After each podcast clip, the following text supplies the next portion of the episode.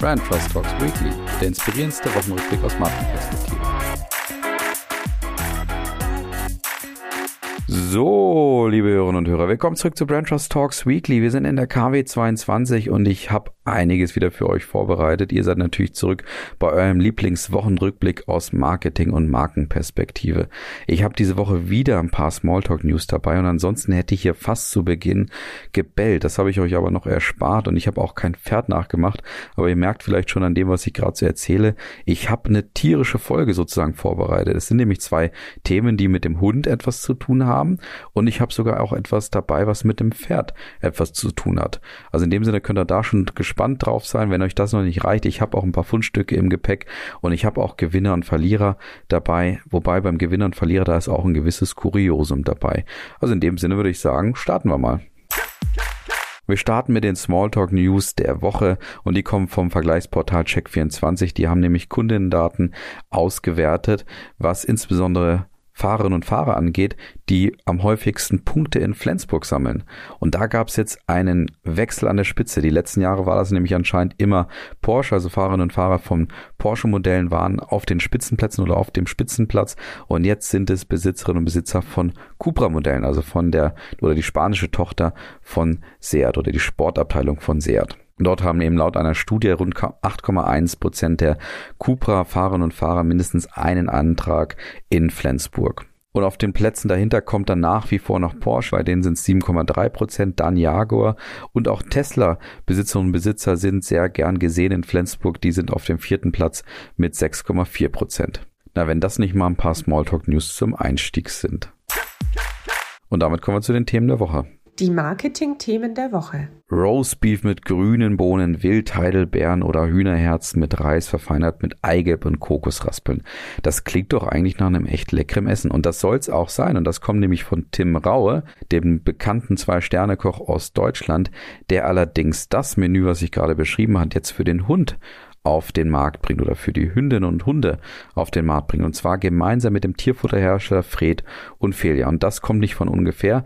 Tim Rau hat nämlich selber eine Hündin und das erzählt er auch in dem Interview zu diesem Thema seiner Limited Edition. Ich koche für unsere Shirley sowieso schon immer. Sie hat etwas an der Bauchspeicheldrüse, deswegen verträgt sie nichts Gekauftes. Und Shirley ist eine Jack Russell-Hündin und deswegen hat Tim Rau unter anderem jetzt eben auch gesagt, dann macht er doch aus diesem Thema, das er eh schon immer kocht, dann doch direkt ein Geschäftsmodell. 3,45 Euro lässt er sich das dann kosten, wenn dann so eine Dose oder ein Paket Hundefutter von Tim Rau in der Limited Edition gekauft wird und die Sorten sind so schön benannt wie zum Beispiel Frankreich, Alpenland oder auch Thailand und gehen zurück eben auf, auf Tim Raus Länderreisen, wo er sich ja immer wieder inspirieren lässt.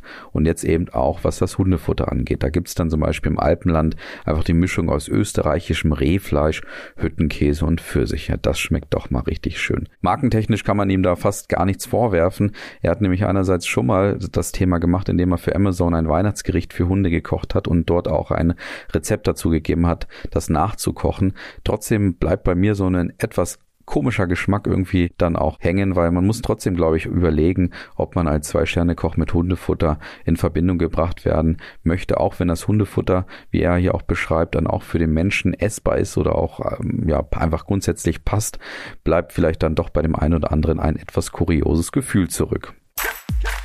Und dann kommen wir zum zweiten Thema und da sind wir bei Porter, dem Möbelhaus und die haben ebenfalls ein Format mit Hunden gemeinsam mit Jung von Matt auf den Punkt gebracht. Und das kommt auch nicht von un ungefähr, dass sie da nur ein Fundstück gerechten Werbespot starten, wo irgendwie Hunde zu sehen sind. Und es ist auch kein Aprilscherz, aber Porter will wirklich in Deutschland das branchenweit erste Einrichtungshaus sein, in dem Hunde wirklich herzlich willkommen sind. damit nutzen sie natürlich jetzt die Auswirkungen aus der Corona-Pandemie, wo sich ja viele Menschen einen Hund angelacht haben und jetzt vielleicht auch ein bisschen die Herausforderung haben, wie sie denn zum Beispiel einkaufen gehen oder auch ins Möbelhaus gehen. Und es gibt ja 11,1 Millionen Hundehalterinnen und Hundehalter in Deutschland. Deswegen wollen sie sich dort auch stärker positionieren. Wie ordne ich das ein? Also auf den ersten Blick habe ich gedacht, ja, das ist jetzt ein etwas ungewöhnliches Positionierungskriterium, auf, auf das man sich jetzt hier auch versucht zu positionieren. Auf der anderen Seite ist es, glaube ich, eine gute Möglichkeit, sich schon auch als hundefreundlich zu positionieren, wenn denn auf der anderen Seite natürlich Porter auch noch was anderes in ihrer Positionierung mitnimmt und beziehungsweise auch andere Leistungen in den Möbelhäusern anbietet. Also sich da nur über den Hund zu unterscheiden, das wird sicherlich etwas dünn, aber natürlich bleibt bei den Hundehalterinnen und Hundehaltern Hundehaltern, die ja da auch genau nach solchen Themen immer wieder auch schauen müssen. Da kann schon so ein Punkt übrig bleiben.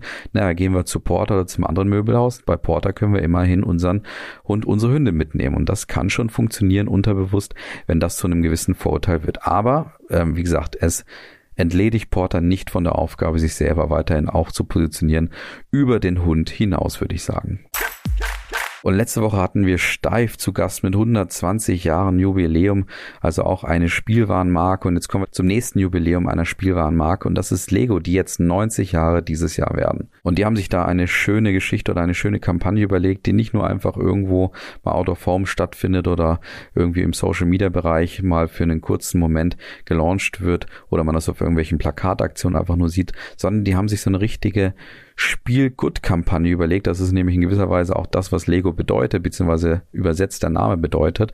Und das haben sie jetzt zu einer Kampagne ausgemacht, wo sie die nächsten neun Wochen lang praktisch unterschiedliche Lego Play Challenges auch über Social Media gerade verkünden wollen. Und das soll Erwachsene wie Kinder dazu animieren und inspirieren, ja mit Lego zu spielen für die nächsten neun Wochen. Und das ist nochmal unter Nutzung von einigen Nährböden jetzt wieder passiert. Und zwar geht es am 28. Mai los. Und das ist interessanterweise der Weltspieltag. Und das Finale dieser Challenge findet am 10. August statt. Und das ist das eigentliche Gründungsdatum von Lego. Also da nutzen sie wunderbar einige Nährböden, die sie einfach vom Datum her herbekommen. Und für diese Lego Play Challenges gibt es dann auf der ganzen Welt auch ein paar prominente Lego-Bauerinnen und Unterstützerinnen und Unterstützer, wie zum Beispiel Alicia Keys, die sicherlich die prominenteste dort ist.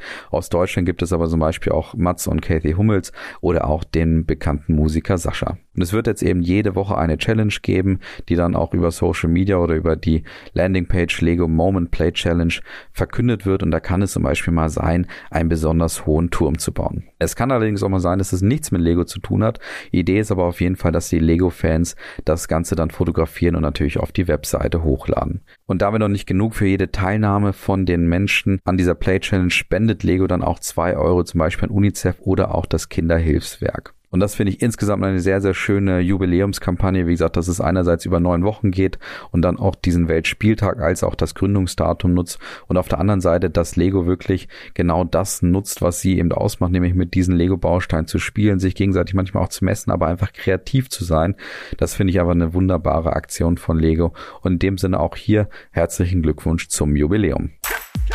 Ja, und von Lego kommen wir zur Otto Group und die haben sich eine neue Webseite gegeben, eine neue Schrift und ein neues Logo. Und dieses Logo soll jetzt noch besser zum Ausdruck bringen, wofür denn die Otto Group auch steht, nämlich für Innovationskraft, digitale Transformation und auch ökologische und soziale Werte. Und das neue Logosystem, das ist schon auf den ersten Blick, ja, auf jeden Fall mal spannend, würde ich sagen.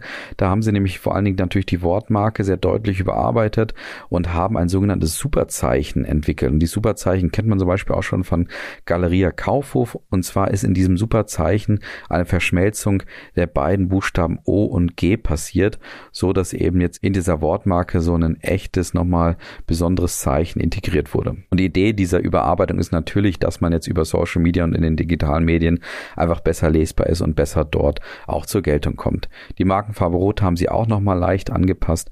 Die ist jetzt so ein bisschen moderner, ein bisschen frischer, kann man schon sagen. Und nach eigenen Aussagen sagen sie eben, dass sie ein Familienunternehmen seien, wo Werte wie Nachhaltigkeit und Menschlichkeit eben entscheidend für sie seien. Und deswegen wolle man sich auch über das Logo nochmal mit unterscheiden. Und es ist natürlich die Frage, wie ich das Ganze einordne. Ich bin, muss ich sagen, ehrlich gesagt, kein Fan von dem Rebranding. Ein gutes Rebranding, sagt man auch manchmal gerne zum Thema Selbstähnlichkeit, ist das, was keinem auffällt. Und es ist zwar im Grunde genommen relativ selbstähnlich geblieben, also sie haben sich schon daran orientiert. Man sieht aber doch einen deutlichen Unterschied im Vergleich zu dem Logo davor. Also es ist vorher so eine kursive Schrift gewesen, jetzt ist es eben nicht mehr kursiv und es ist natürlich dieses Superzeichen. Und dieses Superzeichen, muss ich sagen, finde ich auf den ersten Blick relativ irritierend. Es wird ehrlich gesagt fast gar nicht so richtig deutlich, worum es eigentlich geht. Also ist das jetzt ein O oder ein G oder eine Mischung daraus. Und dann ist da oben noch so ein Punkt gemacht. Vielleicht liegt das daran, dass Strichpunkt sie hier auch beraten hat, beziehungsweise diese, dieses neue Corporate Design entwickelt hat und dann gesagt hat, dann packen wir doch irgendwo auch noch einen Punkt von uns rein. Das weiß ich nicht so ganz genau.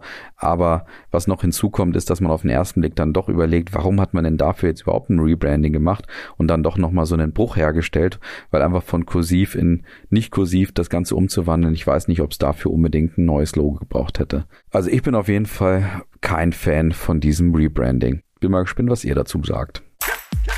Ja, und damit kommen wir zu Verlierern, Gewinnern und den Fundstücken. Fangen wir mal mit dem Verlierer an. Der Verlierer der Woche. Und der Kollege war hier schon oft auch Gewinner, auch mit seiner Firma oder mit seinen Firmen besser gesagt. Und der Verlierer diese Woche ist Elon Musk. Und den muss ich schon zum Verlierer machen, weil Apple war vor einigen Wochen hier ebenfalls Verlierer, als sie jetzt da diese Homeoffice-Regelung aufgelöst haben und eben die Mitarbeiter und Mitarbeiter dazu gerne wieder bewegen wollten oder fast verpflichten wollten, noch wieder zurück ins Büro zu kommen. Und das hat ja bei Apple dazu geführt, dass einige hochrangige Manager sogar gekündigt haben und sich da auch darauf bezogen haben. Und bei Tesla ist das nicht ganz so hart inzwischen. Allerdings hat Elon Musk in einer Mail bekannt gegeben, die auch geleakt wurden, dass er gesagt hat, dass doch bitte die Mitarbeiter und Mitarbeiter jetzt wieder aus dem Homeoffice ins Büro kommen sollen.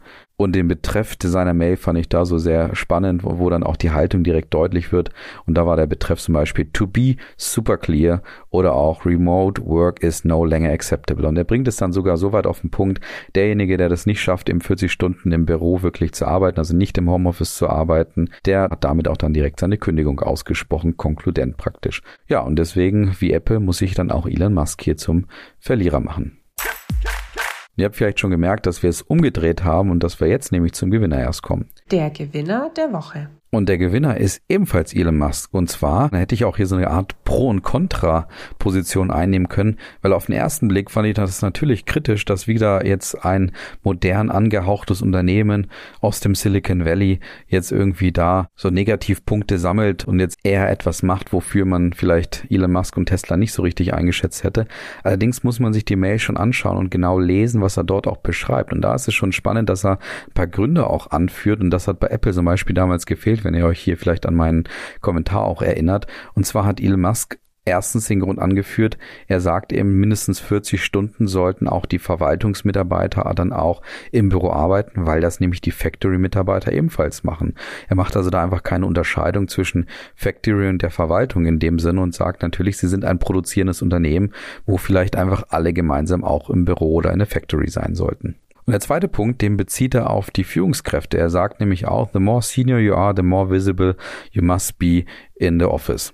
Also man soll einfach präsenter sein, wenn man eben als Führungskraft dort auch vor allen Dingen bei Tesla auch etabliert ist. Und er habe das eben die Jahre und Jahrzehnte davor immer auch vorgelebt, dass er einfach oft auch im Büro oder in der Factory geschlafen hätte um einfach auch neben den produzierenden Mitarbeitern dabei zu sein und ihnen auch so ein bisschen beizustehen. Und das wäre auch ein gewisses Teamgefühl, was Tesla auch ausmachen würde. Und vor allen Dingen, er sagte eben auch, und da gibt er nochmal so einen Unterscheidungspunkt von Tesla gegenüber anderen Unternehmen raus, dass er zwar sagt, dass andere Unternehmen vielleicht diese Büropflicht nicht bräuchten, aber die würden auch nicht so geniale Produkte rausbringen. Und er fragt da schon fast rhetorisch, when was the last time they shipped a great new product? It's been a while. Und das sei ein Unterscheidungsfaktor und deswegen würde er eben eben die Mitarbeiterinnen und Mitarbeiter wieder zurück ins Büro bitten. Also ihr merkt, ich bin hier hin und her gerissen zwischen der ersten Information und auf der anderen Seite zwischen dieser Argumentation, die mir gut gefällt. Ich kann nicht so richtig einordnen, ob ich jetzt Fan bin oder nicht, aber auf jeden Fall habe ich mal so einen Pro und Contra daraus gemacht im Sinne der Gewinner und Verlierer diese Woche.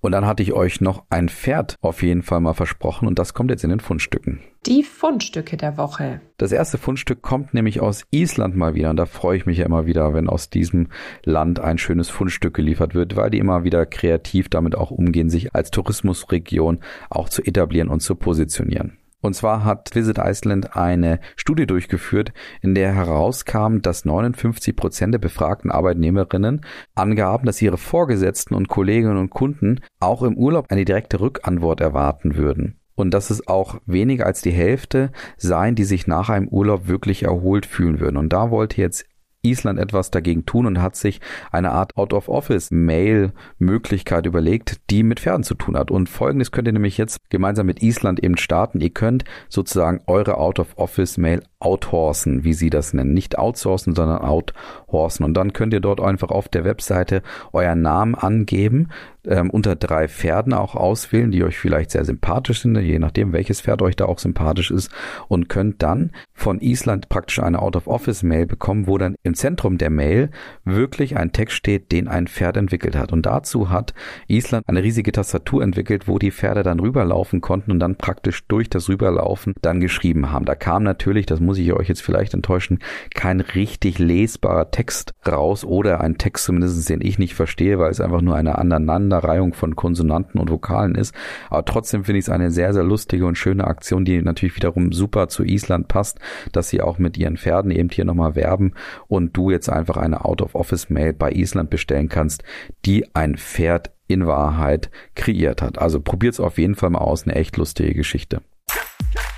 Und das zweite Fundstück, das passt natürlich gut zum 9-Euro-Ticket, was ja diese Woche auch gestartet ist. Ich weiß nicht, ob ihr gerade schon auf Sylt seid. Das war ja gerade so der Internet-Gag, dass Sylt jetzt richtig viele Touristen erwarten kann, die ja jetzt alle mit dem 9-Euro-Ticket hochfahren.